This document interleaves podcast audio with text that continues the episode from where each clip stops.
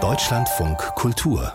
Rang 1 Wer den deutschen Pavillon auf der Kunstbiennale in Venedig bespielen darf, das ist alle zwei Jahre eine der meist erwarteten Meldungen in der hiesigen Kunstwelt. Es geht dabei um viel Prestige, große Aufmerksamkeit und auch um das, was die jeweiligen Kuratoren mit ihrer Wahl repräsentieren wollen. Im Januar wurde nun bekannt, dass sich die Kuratorin Charla Ilk für die israelische Medienkünstlerin Yael Batana und den Berliner Theater- und Opernregisseur Ersan Montag entschieden hat. Sie entwerfen für den deutschen Pavillon ein Projekt mit dem Namen Thresholds, zu Deutsch Schwellen. Und Ersan Montag ist jetzt bei uns in der Sendung. Schönen guten Tag. Guten Tag.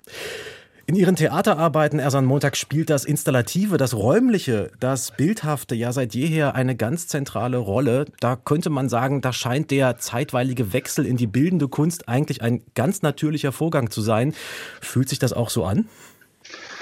Also ganz natürlich fühlt sich das eher nicht an, der Wechsel. Es fühlt sich eher an wie eine, ja, wie eine Erweiterung, also wie ein neuer Ansatz. Weil also das, was man Installation am Theater nennt, ist ja auch meistens, bezieht sich das auf eine formale Theaterpraxis, die nichts mit, sagen wir, einer Rauminstallation, zum Beispiel eine Galerie oder einem Ausstellungsraum zu tun hat. Das sind auch nochmal andere Methodiken.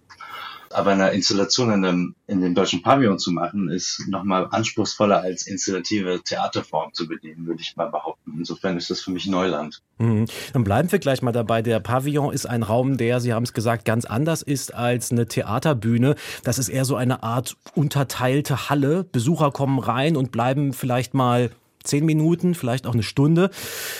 Nach welchen Regeln funktioniert so ein Raum? Wie muss man den bespielen?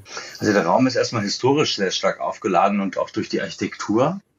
Und darauf muss oder sollte man Bezug nehmen. Und äh, der Raum repräsentiert eine bestimmte Kultur und eine bestimmte Geschichte. Ich habe sie für mich als die deutsche Geschichte zusammengefasst. Also damit ist nicht nur die Nazi-Zeit gemeint, sondern die gesamte deutsche Geschichte. Also auch die Wendezeit und auch die Migration also die Gastarbeitergeschichte. Und das ist, glaube ich, so zwei Themenschwerpunkte, mit denen ich mich beschäftige. Was kenne ich so diesem, dieser Pavillon-Auseinandersetzung, die für eine deutsche Geschichte stehen kann, hinzufügen. Und da dachte ich, ist, wäre ein, ein guter Ansatz als etwas, was noch nicht so beleuchtet ist, eben die Migrations- und die Wendegeschichte da mit reinzuholen. Und das sind erstmal thematische Schwerpunkte. Der Raum hat ganz seltsame Regeln, weil das war mal der bayerische Pavillon, wurde durch die Nazis dann erweitert in etwas anderes, in etwas Faschistisches, in dieses große, monumentale. Mhm. Aber gleichzeitig hat es was von einem Tempel. Also es ist jetzt auch kein klassischer Ausstellungsort. Insofern ist das auch keine klassische Ausstellung in dem Sinne. Der Pavillon zwingt einen sowieso aus den Konventionen des Ausstellens rauszugehen. Insofern hat es was Theatrales. Und ich glaube, dort verbindet sich Theater und bildende Kunst. Mhm. Ist jetzt, mein Eindruck. Jetzt war es ja lange so, dass von Seiten des Theaters immer mehr Elemente und Inspirationen aus der bildenden Kunst aufgenommen wurden. Seit einiger Zeit habe ich aber den Eindruck, dass andersherum das Interesse der Kunstwelt am Performativen und am Theatralen ziemlich stark zunimmt. Haben Sie den Eindruck auch und haben Sie eine Idee, womit das zu tun haben könnte?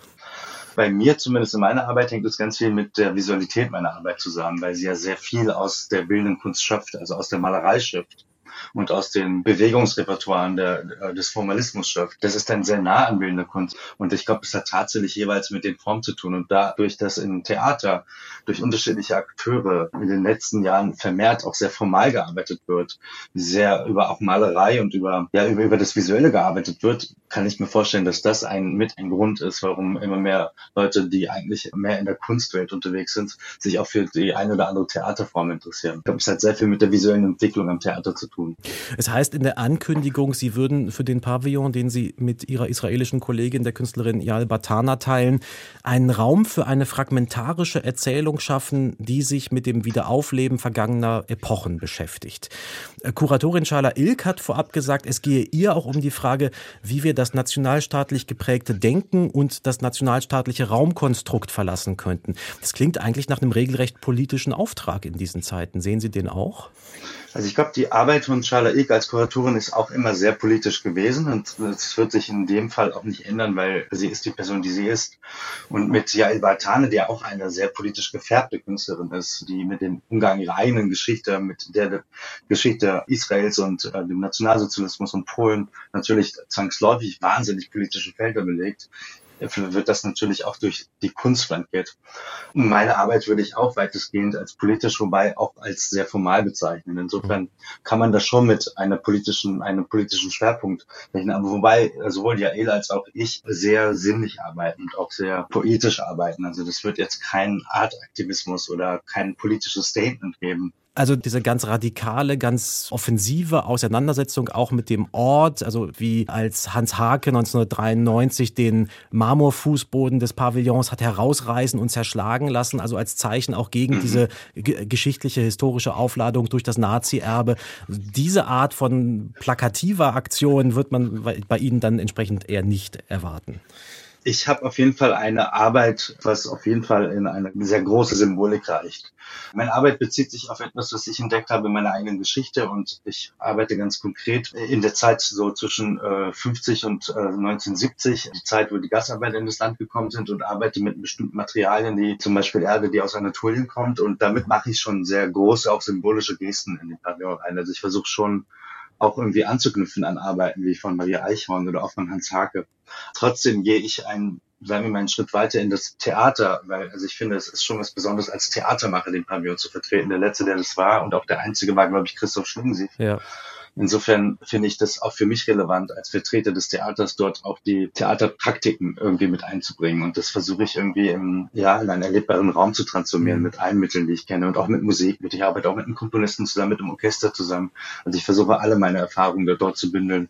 Dieser Pavillon ermöglicht eben mehr als nur bildende Kunst oder mehr als nur Performance, weil das ist ein flexibler Raum, auch wenn er stark ist durch seine Geschichte. Die Arbeit an dem migrantischen Erbe, auch an der eigenen migrantischen Herkunft in dem Sinne, das ist aber in Ihrem Werk schon eigentlich was Neues. Genau, und ich wollte diesmal in eine sehr persönliche Geschichte, weil ich habe eine Geschichte entdeckt in meiner Familie, die wahnsinnig äh, was mit diesem Land zu tun hat. Die Deutschen haben halt zwei äh, ganz große Wunden ihrer Geschichte nicht aufgearbeitet. Das ist zum einen die Wendezeit und zum einen die Migrationsgeschichte und die Gastarbeiter. Mein Großvater ist als einer der ersten Gastarbeiter 68 aus der Türkei gekommen, hat Asbest verarbeitet und ist vor seinem Rentenalter beispielsweise an Krebs gestorben, ausgelöst durch diese Arbeit. Da ist eine ganze Generation von Gastarbeitern dran gestorben. Mhm. Und das hat extrem viele Wunden hinterlassen. Und dazu gibt es gar keine Auseinandersetzung. Ich finde, die gesamte Wende ist gescheitert, die gesamte kulturelle Versöhnung ist gescheitert und man sieht halt die Konsequenzen und also was aus den Wunden passiert ist heute in ganz realen Politik und ganz real in der Spaltung der Gesellschaft.